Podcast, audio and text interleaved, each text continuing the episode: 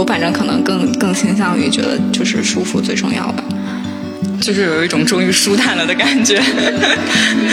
就因为跑步的时候，B 罩杯的那个里面豚鼠就已经飞起来了。史上第一次出现了赤字啊，就尽力为父了，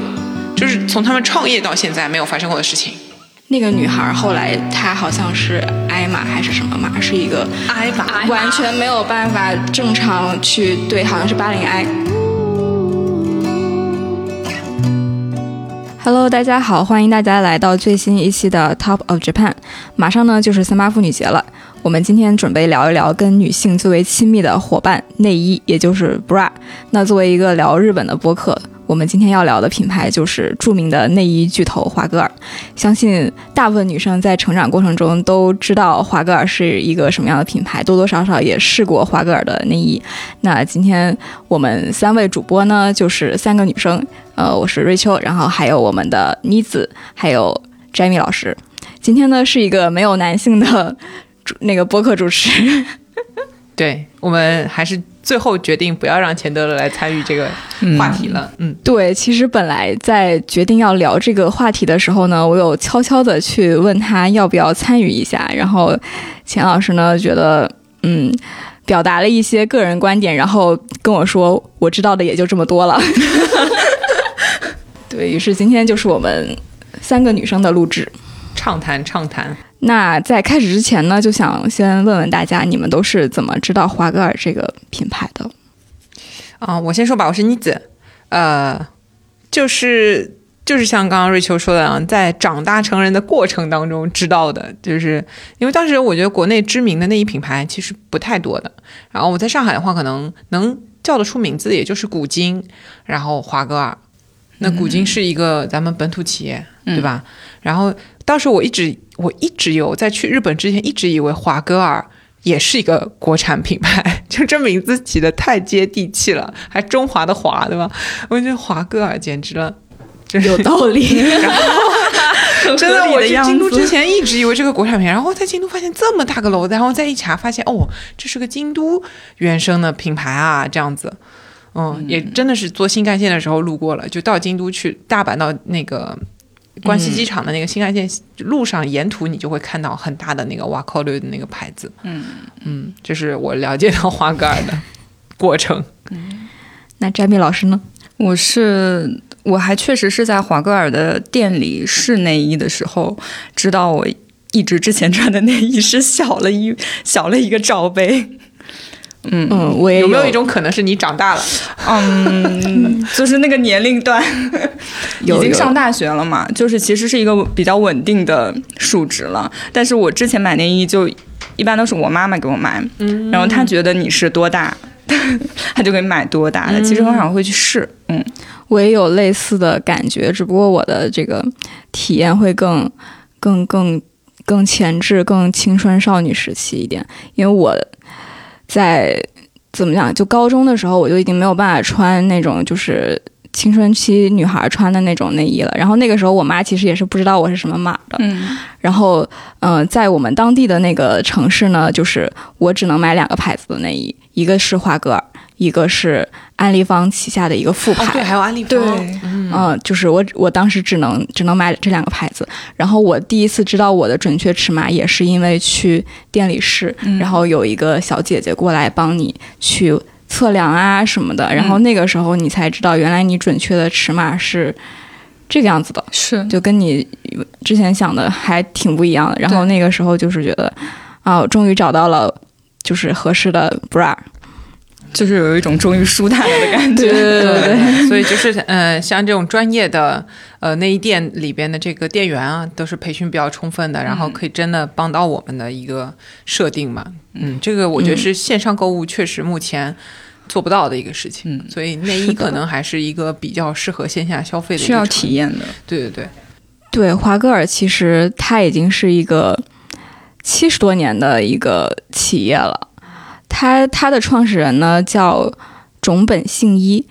这个人呢，他其实是在一九四六年的时候创办了一个叫合江商事的一个一个公司，然后刚开始他卖的是一些女性的一些配饰啊，然后首饰啊之类的东西。后来合江这个就是在日语发音就叫瓦科。是吧？然后，所以就后来变成现在的他们日语叫瓦扣的这样一个名字。那瓦扣这个词很有个槽点的，就是瓦扣这个发音呢跟倭寇一样的，然后还有就是跟和光啊，就是呃就是跟年轻有关，就还是一个蛮好的象声词吧。但倭寇不是很好啊，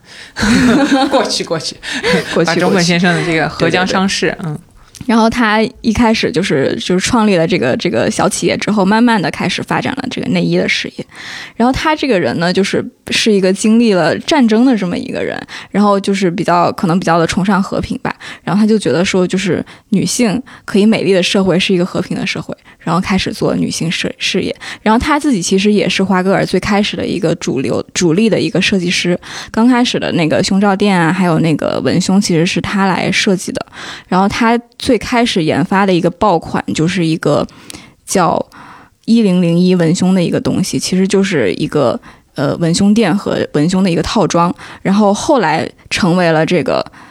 日本当时战后最畅销的一款文胸，当时可能是在呃日本社会，大家大家一些女性在经历一个穿衣的一个转型，就刚开始可能是穿和服啊，然后束胸的那种内衣，然后慢慢的才过渡到一个西式的那内衣的这个上面来。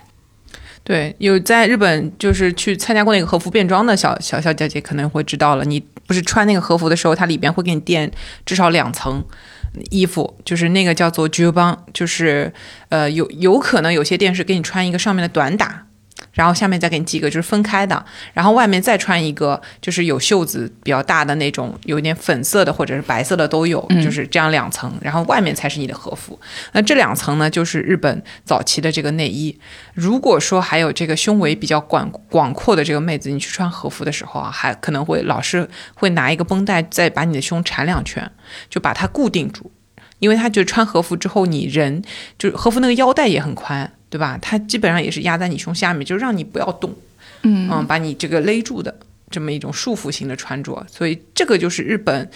嗯，穿和服时期的一个女性内衣吧，就没有这个胸罩的需求。它跟那个肚兜也不大一样，它就是叫做如盼写出来那个中汉字“就帮”的这种穿法。所以以前在穿呃现在的这种呃胸罩的这个习惯的话，是伴随着日本人开始穿洋服一起来的，所以他们。现在那个洋服的意思就是女生的这种现代人穿的衣服，基本上在日语都叫洋服，是相对于和服的一个概念嘛。所以就是也是那个时期开始，他们接触怎么去穿胸罩。那时候的那种杂志上面，你还会看到教大家怎么手工在家里面去车缝那个呃胸罩，就是用布这样把它自己做出来。那个那时候没有什么钢圈啊这种东西的，就是布的 bra，然后他他可能要怎么样去嗯有那个。裁衣的板，让它成为一个立体的造型，然后怎么去给自己弄一个这样合适的尺寸什么的，都还是自己做的。那时候的洋服成衣还不多，都是裁缝店，然后进去给你做衣服嘛，就跟和服一样，对，就是定制的。那裙子啊、衬衬衫啊那些东西，嗯，所以就是比较早期，就大概是在一九五零年代那个年那个时候。嗯，对的，可能伴随着这种转型，其实也有一些时尚的因素在。嗯，然后华格尔其实在非常早期就办了内衣秀这样的东西。嗯，就是对，像我们现在可能接触到的内衣秀比较出名的是维多利亚的，对对 对。但实际上，呃，华格尔在一九五二年的时候就已经在大阪办了第一场内衣秀。就在我看来，真的是一个非常超前的一个东西，而且它其实是对跟时尚走得很近的。嗯，对。然后他们那时候就是有些报道嘛，就华格尔那时候红和或者他们卖的好的那个衣服，呃，是有那种束束胸束身衣。就是带着那个下面把你的那个肋骨这边对也是勒起来的那种，那那个就是跟我们以前在老电影里面会看到女生就是后面抽线的那种有一点点像，但是有一些现代的那种穿法了，包括有一些在里面拉住丝袜的呀等等的，都是因为他们这个穿衣服习惯改变了，他们开始穿洋服嘛，然后当时迪奥成衣也开始走红。嗯，那时候觉得高档衣服还是要裁缝做的，呃为主，成衣好像不太靠谱。但是像那些时尚品牌起来了以后，嗯，迪奥的那个郁金香系列，就是它它的那个设计是一种抹胸裙，然后上面是把你的上半身修饰的很紧凑，然后下面再放开一个像郁金香花一样的花瓣一样的那种造型的衣服，受欢迎了以后，就把专门配饰穿这个衣服的内衣也带起来了。然后华格尔那个时候就是因为做了适合他的这个内衣，然后就爆红。嗯，所以就是瑞秋说的，他跟时尚就是完全连接了。然后那个时候日本就说明跟国际前沿、跟巴黎的时尚是紧密连接的。嗯，是的，对的。然后后来呢，它其实也就慢慢的推出了很多的不同的设计的款式，比如说它，呃，一九五四年的时候推出的是一款挂脖式的文胸，也是它第一个获得专利的一款文胸，是呃比较接近我们现在穿的这个这个文胸的一个状态。比如说你的肩带可以调啊，其实在那个时候就已经开始有了。哦，后来对的，嗯，后来又又做了一些，就是随着这种这种材料的发展吧，然后做了一些像呃有弹力的这种舒适的那种高弹力内衣或者是什么全弹力内衣，然后整体的感觉就是所谓的呼吸感上来了，对这个舒适感得到了很大的一个提提升嗯。对，嗯，后来又做了一些这个无痕的内衣，在一九七二年的时候推出了一个爆款十年的一个无痕的内衣，后来又出了一个前开扣的这个内衣，就感觉是一直在迭代不同的产品，然后每推出一个爆款就卖得很好。还是对于大家的这个穿女性穿内衣的需求的洞察，它还是很敏感的，就往嗯走得很前面嘛。它对它包括弹力的这些，对吧？它同时有支撑，还有弹力，这种面料的研发，我觉得是只有大公司干得出来的。嗯嗯，是的，那个 Wing Bra 什么的，然后还有那个呃钢圈一度成为流行，是吧？它后面的那个嗯爆款就是记忆合金。很恐怖，就是你等于，其实你现在看就是说我怎么洗它也不变形，我们老讨论的这个问题，因为你现在发现那个钢圈是不太容易变形的，现在是上面的这个布料你洗洗之后，它可能没有那个型了，然后支撑力啊各种各样的走形了，就穿的不舒服了。所以我，我我自己的这个内衣寿命大概也就是个两两三年，就差不多了。都就是都已经算比较长的了。因为你好几个换着穿嘛，你不是盯着一个穿，嗯是然后你就这么穿的话，大概我觉得到两年三年，它就已经完全没有办法再达到它刚新的时候的那个效果了，就不行了。对，还是要常换常新。对，关于他对女性的这个洞察，就还有一个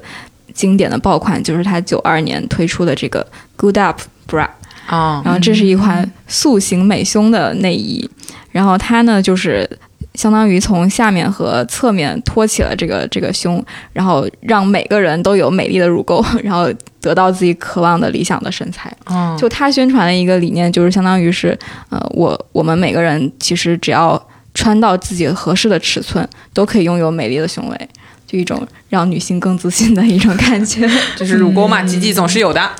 对，就看你怎么样把它定住，是吧？对的，对的。然后后来呢，随着这个日本的这个老龄化，它就慢慢的推出了一些就是针对呃中老年女性的这种身体变化之后合适的适老的内衣、适老的胸罩。嗯。然后还有一些比较特殊的内衣的产品，比如说针对这个乳腺手术之后的一些女性，她就推出了一些更加适合术后穿的 bra。就是基本上可以说，把它的整个产品线串起来了。对，我觉得那种大公司到后面就是等于说，他一开始创业的时候，把那个版图就像在白纸上画画一样，嗯，非常的有创造力，然后就各种新的东西，然后前沿的啪啪啪画，然后到了后面，你就会发现他开始缝缝了，就是就是开始更细节的需求。对的，嗯就是社会也是有点像这个情况，就日本，他开始那种照顾更多的弱势群体啊，然后老人啊、小孩啊等等的那些，就是比较边缘的东西，他开始就是花这个力气。其实这种东西是一种你投入可能非常大，但是收效和受益人群没有那么大的一个事情，但也只有就是有这种社会责任感，或者是说他大到这个程度可以做了，才会去做的。嗯就是包括，我觉得那个我之前看过一个专访，好多年前了，就是说到国内这个对于失去一边胸部啊，或者是这种就是畸形、嗯或者有有特殊需求的这个嗯女性的这个开发其实不是很够，好像国内有一个创业品牌的团队，他们做的蛮好的。有，嗯有，对然后这个嗯确实是一些要专门去调研和收集数据，为他们考虑才能够做好的一个事情。嗯是。一定程度上也说明他其实前期的基础铺的蛮好的，因为之前有一本呃有一个日本的。啊，女记者转行做内衣的一本书叫《内衣觉醒记》，然后她在里面有一小段就提到了华格尔，就她当时也在做自己的内衣的设计师，然后呃，华格尔的那边呃。那边的人就过来看她一个情况嘛，然后呃，结果那个人就说：“哎，你要不要做我们专职的设计师？”然后他就这个女生就在书里面写说：“嗯，我才不想就是做你们专职的设计师。”她说：“我要把我的自己的想法在我自己的品牌里面呈现出来。”因为华歌尔其实当时有非常成熟的系统，一方面是它的这个材质和生产线已经打好基础了，然后另外一方面是他自己和设计师的。配合非常好，他如果看到好的设计，他会直接去签一个嗯，类似像专利合作一样的这种形式，有点像这种的，有会签这种专利合作，然后等于说直接就把好的设计弄到自己的旗下了。嗯，哎，这种大公司这可能解释了为什么他有那么多复牌。对 对，就是这种类似收购型的行为，其实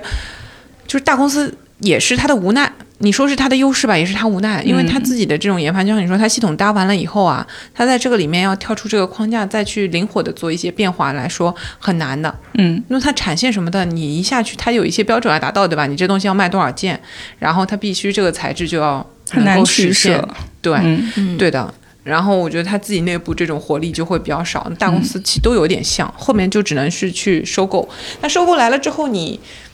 这个嫁接进来以后，这个水土不服的问题还是有的，因为你的受众啊，然后你进了公司以后，你可能就要受到他的制度的这个约束，你在宣传上面也好，什么也好，你就会变成，虽说是管理，但嗯，节约管理成本，但它同时也就是一种束缚，嗯，所以那些牌子，他们互相之间有没有冲突，对吧？他怎么，他难道不会把这个？呃，设计师就合并起来吗？他肯定要集约嘛。那我不能每个牌子都按照一个牌子来做，这样子的话，我把你收进来之后，成本太高了。对，就是我我要有一个成本上的管理啊什么的，就这个消化起来，我觉得还是挺难的。就所以搞得他有很多品牌各种各样的，然后我们也不太清楚它品牌之间的界限到底是什么，因为它不是原生的说哦，我要开发一个这牌子针对这样的人，开发那牌子针对那样的人，嗯。就就是我觉得是个是个困局，所以这个就回到其实我一开头就想说的啊，华歌尔，他作为一家已经创业了七十年的公司啊，就今年二零二三年出的第一，呃，就是二零二三年出的什么二月份的统计，是那个月度财报史上第一次出现了赤字啊，就净利为负了，就是从他们创业到现在没有发生过的事情。没赚着钱，对，然后他们现在那个社长就卸任了，就是那个安元氏。这个安元氏他是谁呢？他是二零一八年时候刚刚上任的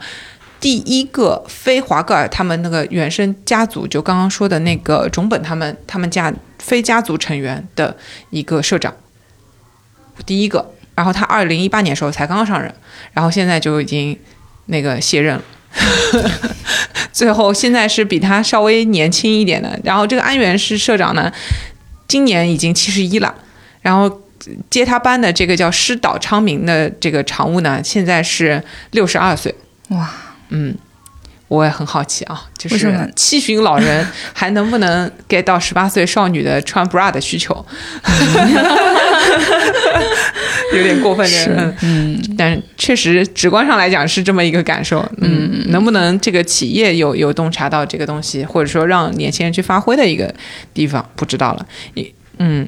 嗯，但他其实默默的就是。对女性的这种穿着内衣的舒适性也做了很多调研嘛，就是他一九六四年的时候，其实也挺早的了，在日本就创立了人体科学研究所。然后，嗯，每年会采集一千名年龄层是少女到六十岁的这个女性的体型的数据。然后现到现在已经有四万多名女性的资料了，就是通过呃不断的量度同一个对象的体型变化，然后得出女性在年龄增长过程中体型的差异。然后呃，包括他也会分析，就是这个测量对象身心上的感觉，就是会问他们冷热刺激啊、接触刺激，然后包括加压刺激这几个。方面去钻研内衣的舒适度，可以说就是默默的做了很多的调研。对他这数据意识很早啊，就是在六四年的时候就做，但现在四万多名的这个资料，因为它可能历史数据来说价值很大，就是有有有一个测量变化。那现在要去获得一个人的这个数据，很简单啊，就是那种魔镜什么面前你转一圈，是就有了。就是在后面它的这个宝贵的数据库还有多大的价值，或者说，嗯，这个价值是不是已经打折扣了，也是面临的问题。对，我觉得可能随着这个这个科技的进步，它可能也有一些测量上的迭代。比如说，对，比如说他最近推出的那个三 D 测量，对，就是一个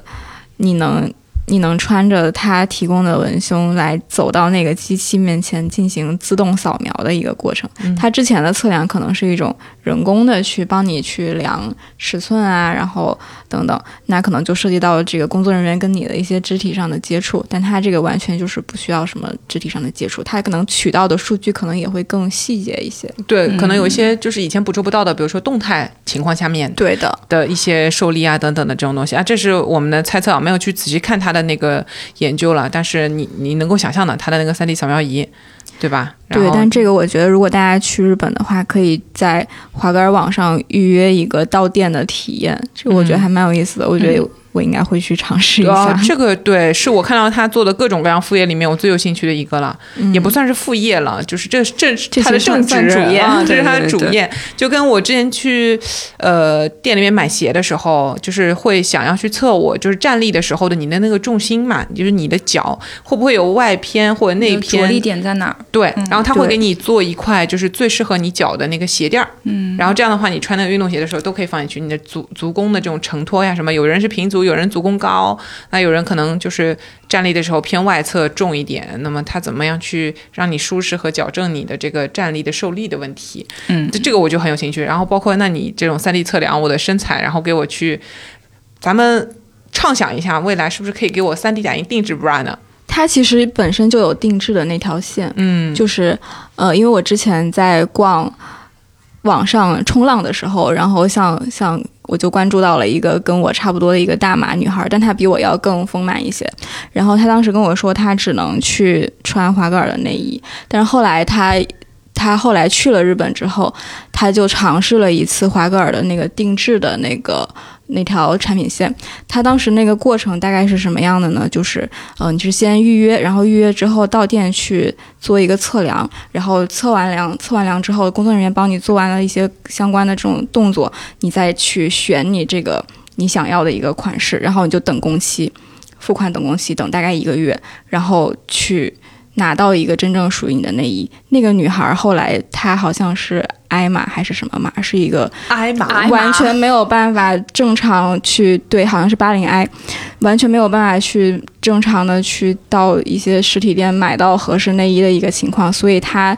这种定制的场景真的非常非常适合这样的女生，嗯，是，然后她就可以这个无限复购。就是这个型，你们给我再做五件。对，然后那个就是完全适合他的。嗯嗯，体验下来也是很好的，是吗？蛮好的。然后最后拿到的那个内衣，真的比他的头还好看。是的。哦，这个真的真的轻轻松松。我觉得日秋老师的这个可能也也已经比比脸大，就是。没没有没有，比脸大比脸大，我我有试过，就是这个一码女生的内衣穿到身上之后，像穿了一个背心一样的那个体验，真的就是完全跟我好像没有什么关系，它是一件穿在外面的衣服，是分离 效果，完全是有这个可能的。我们刚刚在开玩笑啊，我不知道这个视频可不可以放到我们的 show notes 里面，就是呃。对我，我的这个每天的负重可能是两只豚鼠，但是瑞秋老师可能有两只母鸡，对，太辛苦了。他的这个就是就是华格尔之前做的一个运动系列的一个广告，就是他让男生去穿一个。透明的一个小杯子的一个一个小容器这样的感觉，然后去体验不同的 cup 的女生到底是在每天负重什么样的一个重量。然后 A cup 的话就是两只小鹦鹉，B 是两只小豚鼠，C 是两只小刺猬，然后是两只兔子，E 是两只母鸡。然后去用这样的一个非常形象的方式去展现女生在运动的时候到底是一个什么样的状态。嗯。我当时看的时候就是，嗯，原来是这样，怪不得会痛，就因为跑步的时候 B 罩杯的那个里面豚鼠就已经飞起来了，一定要固定好嘛。所以我说这个现在，呃，在大家都要舒适化的这个时候，我就觉得运动内衣是必不可少的。嗯嗯，所以他们也是在 bra 这条路上，我觉得延展的非常多啦，就是从女性的内衣，然后成套的，然后好看的、花花花的那种可爱的、青春的，对吧？它的那个各种各样副牌儿，嗯、就是还有现在比较流行的这种，呃。无痕风吧，或者舒适风，就是米色的，然后看起来就很高级、很舒适的那种，啊，或者是比较浮夸的，然后走性感路线的那种，呃，有很多的蕾丝呀，甚至有羽毛呀 这种设计的，嗯，然后可爱风的这种，到男士的内衣啊，以及运动的这些系列，对我对它的副牌里面比较种草的就是月和 Salute 这两个副牌。月这个副牌就属于是，啊，就是优雅仙女，然后，然后又带那种很有质感的蕾丝，然后每一个颜色都非常好看，非常仙，然后就是熟女熟女风格吧。但它真的就是很贵，一套一套下来要两三千块钱，就是妥妥的给我劝退了。就是针对的人群也画的很清楚了啊。是的，对，然后 Salute 虽然也是它的那个高端线，但是走的就是一种浮夸华丽风格，嗯就经常有一些就是很想不到的颜色组合，然后还有想不到的设计款式。我觉得这个线跟他们好像去欧洲那边就是拓店，就欧美市场进入的时候有关系嘛，它所以起这个名字。有可能，嗯就也是这个方向，所以有一点比较奔放的这种设计。对。不过说起它的那个这个数据积累，我我感觉它其实就是，呃，因为亚洲的女生跟欧美的女生身材还是很不一样的，是所以在一开始可能很多新国货没有起来的时候，华歌尔真的是亚洲女性为数不多能够像像我这样大码亚洲女性为数不多能选的一个牌子。因为我之前去欧洲的时候也想尝试一下购买他们当地的品牌，但实际上就试了之后不合适，就是跟我们亚洲人完全不一样。我觉得女性就是嗯，穿 bra 和之前我们有一点点聊过的那个呃，使用卫生棉和卫生巾的这个，呃在中国的是吧？嗯，对嗯的这个状态，其实有一点是跟我们女性的这个对自己生活品质和我们经济腾飞的，就是同步在发生的事情。嗯，就是好像它有在我的心中啊，它有一种就是跟文明相关的这个概念，就是嗯，对，好更像现代。更现代，就是嗯你穿上这个适合的 bra，然后呃你喜欢的这个样子等等的这些这这个概念，它本身就是跟你这个这个社会文明程度有关。所以以前我们没有嘛，没有这样的嗯品牌，没有这样为女性这样去服务的这个东西。也是因为女性在慢慢就是独立工作之后，掌握了一些能够经济的实力以及能够决策自己生活的这个能力，嗯然后才会去真正的去找到自己适合自己需求的东西。嗯，那就最最最贴近我们生活的，其实就是每天要穿的内衣。对。然后华盖尔他们在做这方面教育上也比较多，因为他们可能。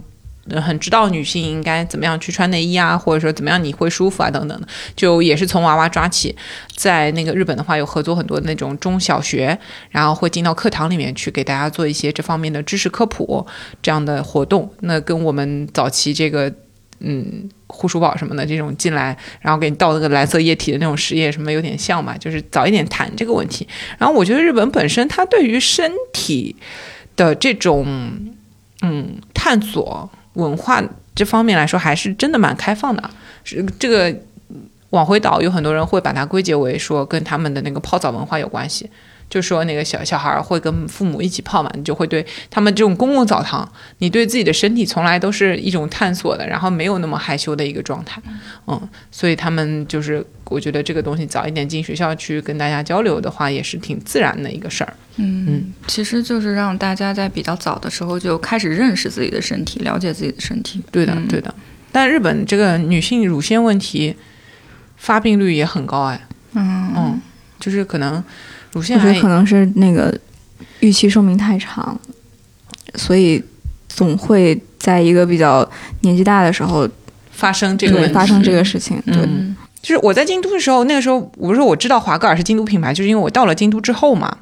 然后他那个办公室就特别显眼，他们现在的那个有一个大楼就在京都的这个新干线，因为京都站它不是呃，应该说它是一个朝南北开门，然后东西横向的一个建筑。然后呢，在传统的这个京都人的概念里面，站南就是京都站为界啊，它再往南，它在大概是七八条之间，就九条就出去了。那个南京都啊是不太行的，就是嗯。那块地方以前也不咋地，现在也卖不上价啊。反而你再往南，一直到就是福建道和大社，就到福建区，还要稍微好一点，就好像又到另一片地方了。那个地方的核心又不一样，但是就是城南就嗯不怎么样。然后呢，呃，等于说当时这个华格尔这个楼现在就很微妙的，就在这个京都站的南侧一点点，但它是挨着很近的。然后你坐那个新干线从大阪的方向往往京都的话，一定会看到的。对对。然后那个大楼里边现在就是有一个呃公共开放的空间，其实很好看。我当时注意到那个楼，不是注意到他们家的牌子，而是注意到那个楼，是因为它那个大堂就是设计的很像一个这种艺术展、艺术中心一样，很好看。你根本看不出来它是卖内衣的。但是因为你知道是华格尔嘛，你才知道哦，原来是这样啊！所以他们在京都其实搞了几个东西，一个是那个华格尔的艺术中心，然后他把那种老丁屋，然后改成呃面向游客的这个。旅店，然后你可以在那边住啊，丁屋嘛就很京都特色。但是我觉得这个东西，嗯，有一点只是像它社会责任的一个表达。你你在这边啊，是京都地头上的这个老老企业了，维护传统文化，对，那你就有责任要为这个事儿啊付一点。因为大家知道搞丁屋其实挺贵的，对，那个那个房子你买下来之后也不能动它，它也是保护的，嗯，是可能不能重建的，所以你只能修。然后修丁屋也很贵，都是手工的。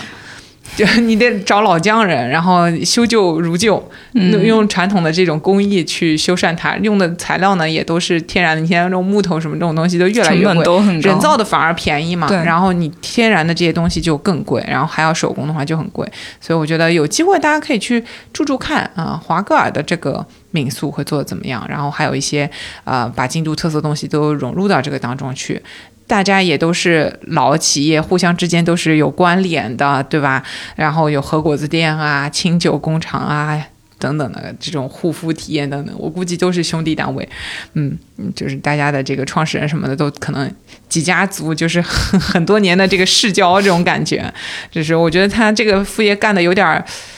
其实跟他主业没有什么大关系，只是因为硬着头皮得干，然后又跟煤有关，那么就有关系一点。嗯，但他们的那个。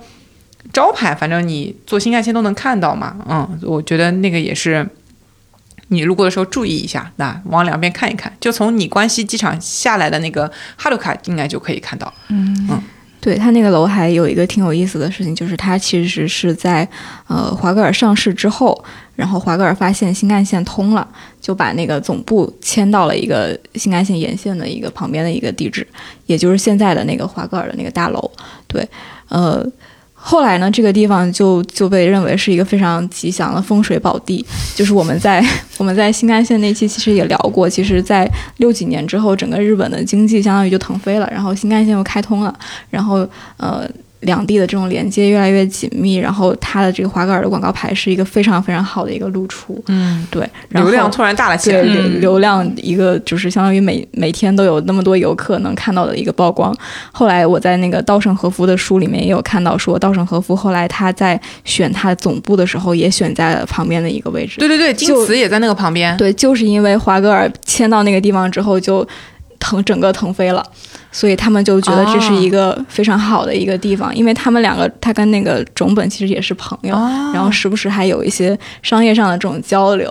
对，然后后来他选办公室的时候，也是选到了一个跟种本一样面朝这个新干线的一个就比较吵的位置，但是视野非常好。然后，但是他就觉得那个位置是一个就是就是总裁应该在的位置。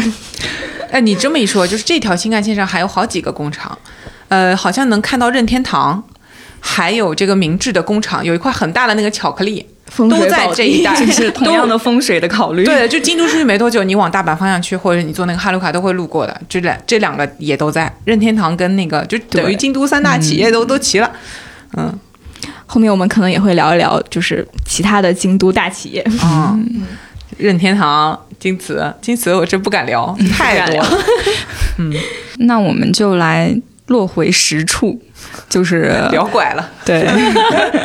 对，说说我们各自最喜欢的华格尔的产品吧。我先来吧，因为我本身不太喜欢穿内衣，所以呃，我觉得华格尔的那个前扣的还挺好穿的，就是它很方便，把那个位置放在前面的话，其实就是嗯，大大的节省了穿脱的成本。我我好像一直没有就是在背后扣有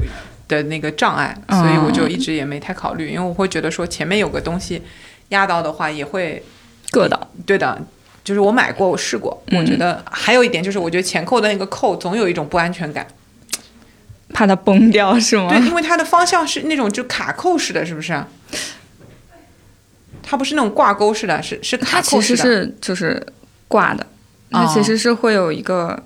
怎么说呢？也是一个钩子，对，它是这样的，就侧进来，侧进来的话你会。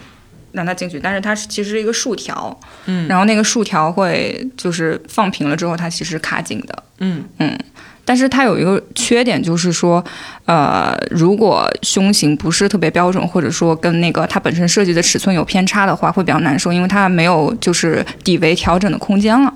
哦，对，就是你背后那个有三三档或者四档，对，就是今天我。后面根据这个 bra 的弹性的问题，对吧？我我我自己穿会有这个经验，就是你新的时候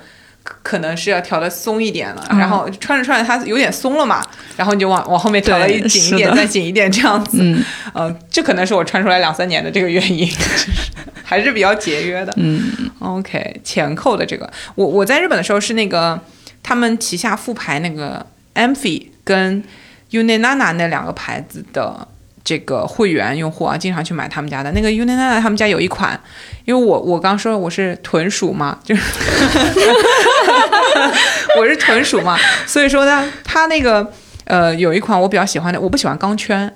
嗯，但是我又是豚鼠，所以导致你确实那个胸型要搞得。比较看起来这个什么乳沟啊，然后各方面比较丰满的话呢，你就有一点点困难，还是要修饰一下。对，要修饰一下。但是你穿海绵垫太厚呢，又真的很热，它真的是多了一件衣服。你穿或不穿，这个体温我觉得可以差出去一度吧，就是那个就是你的温度的那个感觉啊，真的会不一样。所以又不能太热，到夏天真的很惨。就他们家出了有一款很得我心的，就是它里边是用一个双层的弹力布来作为支撑的。它没有再去用更厚的海绵去包裹你，然后它用那个布把你的胸往这个里面等于挡了一下，然后它下面也不需要那个钢圈，嗯，就稍微有一点点这种做踩线多踩两下，那个让它有一点点硬就行了，里面是没有实际上那个硬的东西的，然后就靠那个弹力布把你的胸往中间去调整它的胸型，那款是我最喜欢的，而且他们呃有那种就是面是光的。我不知道，就是也会有这个困扰吗？它如果是那种蕾丝面什么的，我穿衣服的时候那个上面会有印子，会透出来。对的，就哪怕它颜色不透出来，但它那个形状会出来的。因为外衣比较薄的话，对，是。而且我因为平时我可能穿上衣喜欢穿那种就是还稍微是修身一点的，因为我只有上身瘦，所以。所以的时候，那你等于说那个 bra 的那个花纹会印出来，我就不太喜欢，就喜欢那种光面的。所以它这款刚好满足我这两个需求。它蕾丝是在侧面，你你正面那个衣服是不体现出来的。然后呢，里边又是那个弹力布，这个是我最爱的款啊。然后还有一个就是前面那个瑞秋老师说到的那个去定制的博主，他是一个那个分享的那个网友是个 i cup，对吧？呃，一个一个小小的冷知识，日本的这个。cup 的这个尺码比国内分的要细，所以因为 cup 应该是你的上围跟底围之间的这个差距嘛，对吧？所以你在定尺寸的时候不是有两个数字嘛？比如说八零 i 或者是八五什么，嗯，八五 i 或者七零 i 七呃七零 c 什么之类的，然后它就是。呃，会分的比较细，比如说你是日本的这个 E cup，动不动就有 E cup 嘛，然后到国内来可能也就是 D 或什么，就会稍微降档一点。这个不是一个国际通用标准来的，所以还是得到现场去试。嗯，我当时在那个 Unana 店里面去试的时候，我觉得还蛮好的，因为日本人他们对于图示解释问题真的很在行，就给你画那种很可爱的小人啊，然后告诉你应该怎么穿，比如说前倾多少度，然后你怎么呃把这个胸放到一个。该放的位置，然后穿到什么样子了？你手指头伸进去之后，那个肩带插进去，你可以放两个手指还是怎么样才是调节到位了？啊，就是那个承接的力，它都给你一步步拆解的非常细，所以我觉得这个是体验很好的一个点。嗯，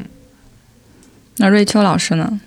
我比较喜欢的华格尔的产品，其实是它旗下的一个无钢圈的背心款，其实就是妮子刚刚提到的一个，它它看起来就是跟背心一样的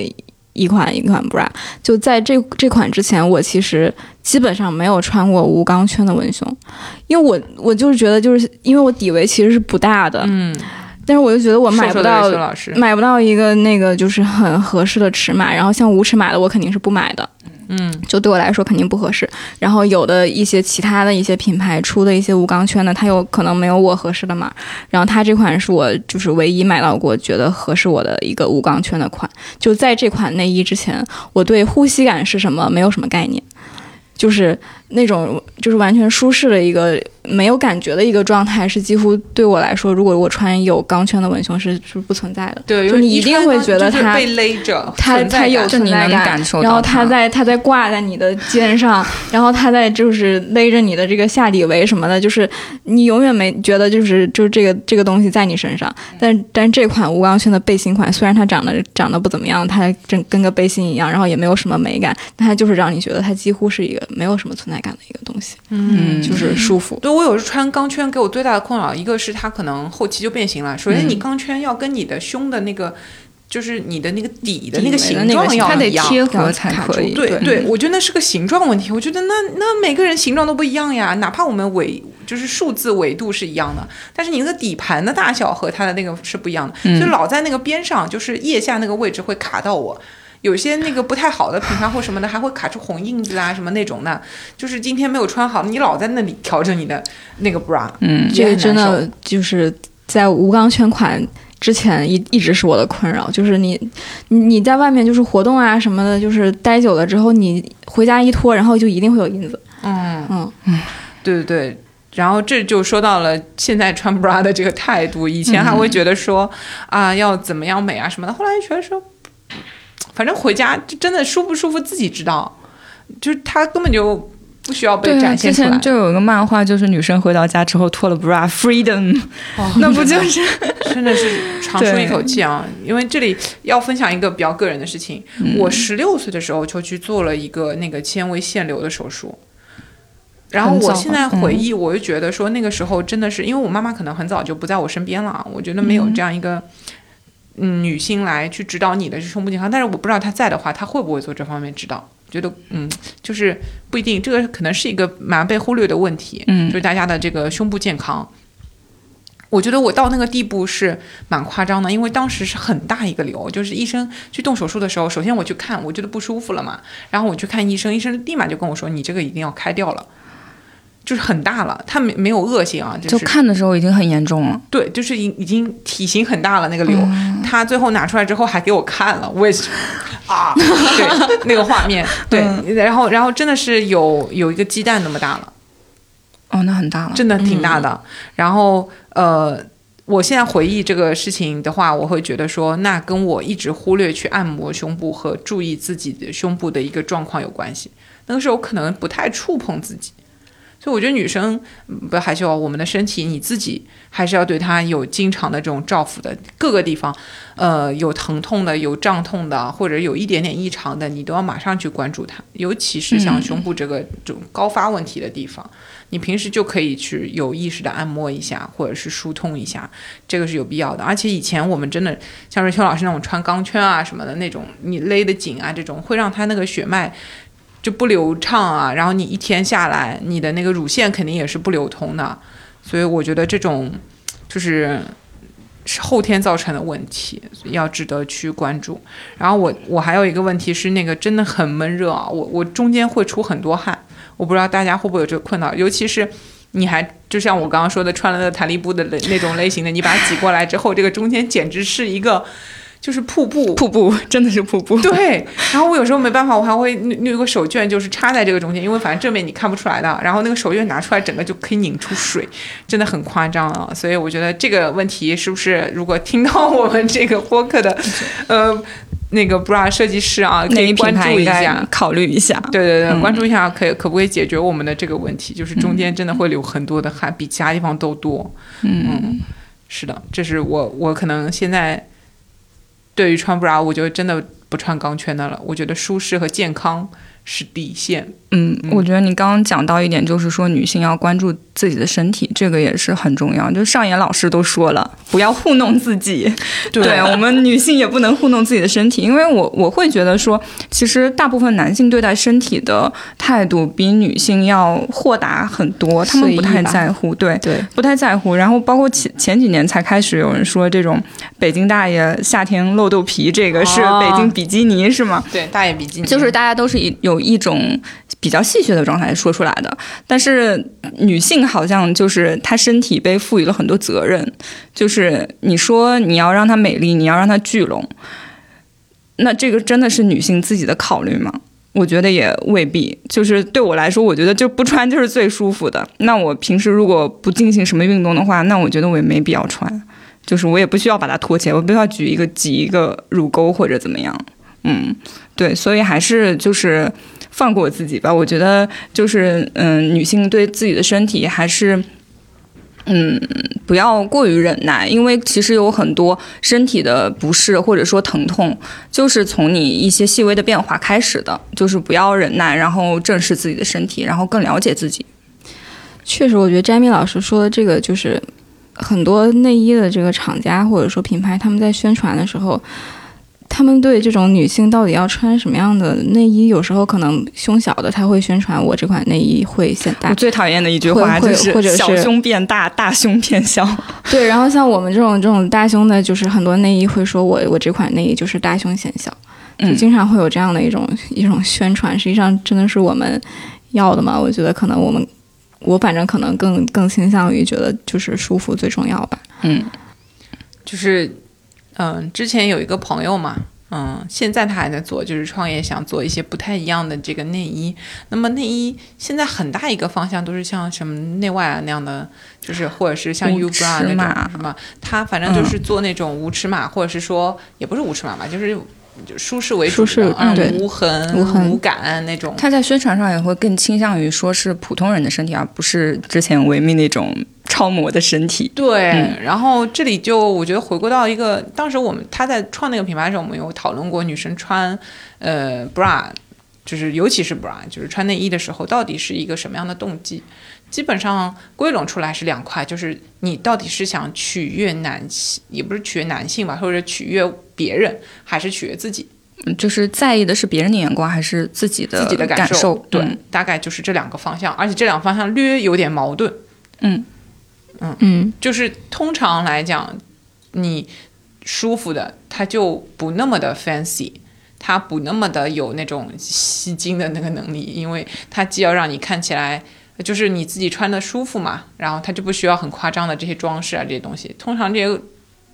附加的东西会让它的舒适度下降。嗯，就是我觉得这是一个呃矛有一点矛盾的这个需求啊，所以这个就看大家现在怎么弄了。就是你不能一边倒，我们还是希望有一些可以，就是想要只是取悦自己的人，注重自己感受的人能够选到的这个这个品牌的东西就可以了。然后前面不是也说到了这个华高尔赤字的问题吗？嗯嗯，所以我觉得这个角度，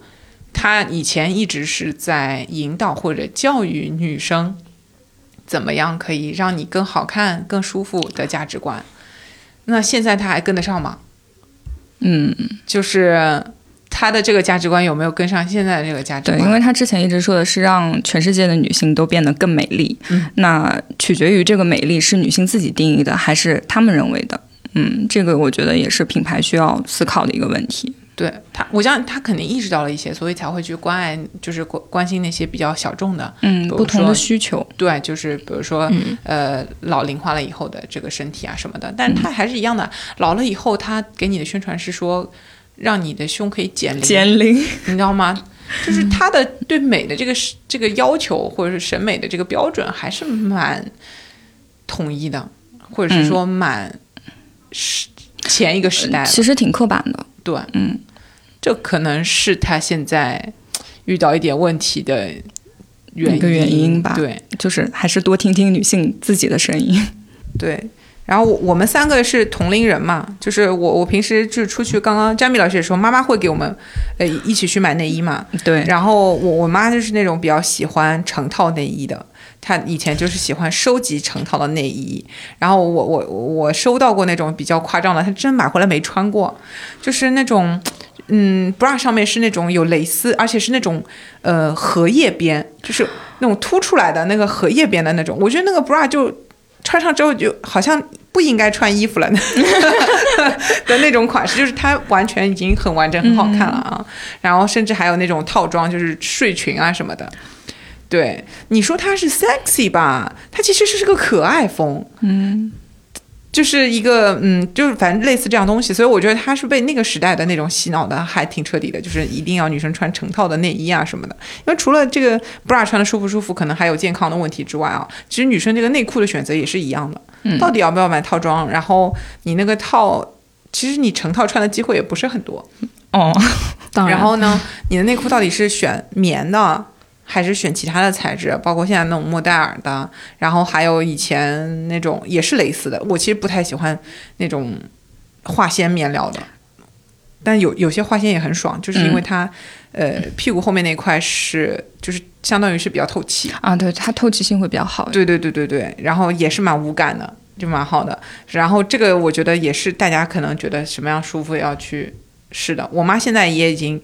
那个放弃了。他就觉得那种，嗯，到了那个年龄啊，他们的需求就变成一个比较松的、比较大的那种内裤，然后穿了舒服的就可以了。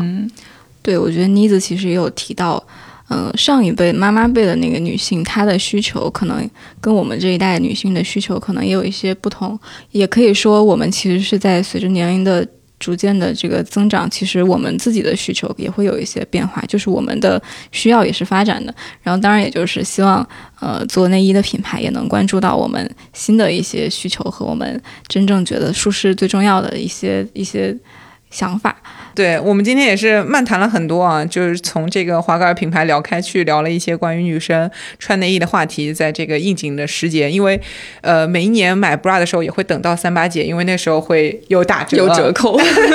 对，然后现在这个女王节更厉害了，从这个 bra 的折扣衍生到了各种各样东西的折扣啊，大家买的愉快啊，消费的开心。那么我们本期的这个互动话题呢，就是问一下广大的女生，你们复购最多的这个内衣是个什么样的款？然后可以。也可以分享一下为什么？嗯，好，对，欢迎留言跟我们分享。然后，如果你想要加入我们的听友群，跟听友以及主播一起互动的话，可以添加蓝莓酱的微信 l m t e s t 一二，备注 t o j，加入听友群和我们一起互动。那我们这期节目就聊到这里，拜拜拜拜，祝大家节日快乐，拜拜。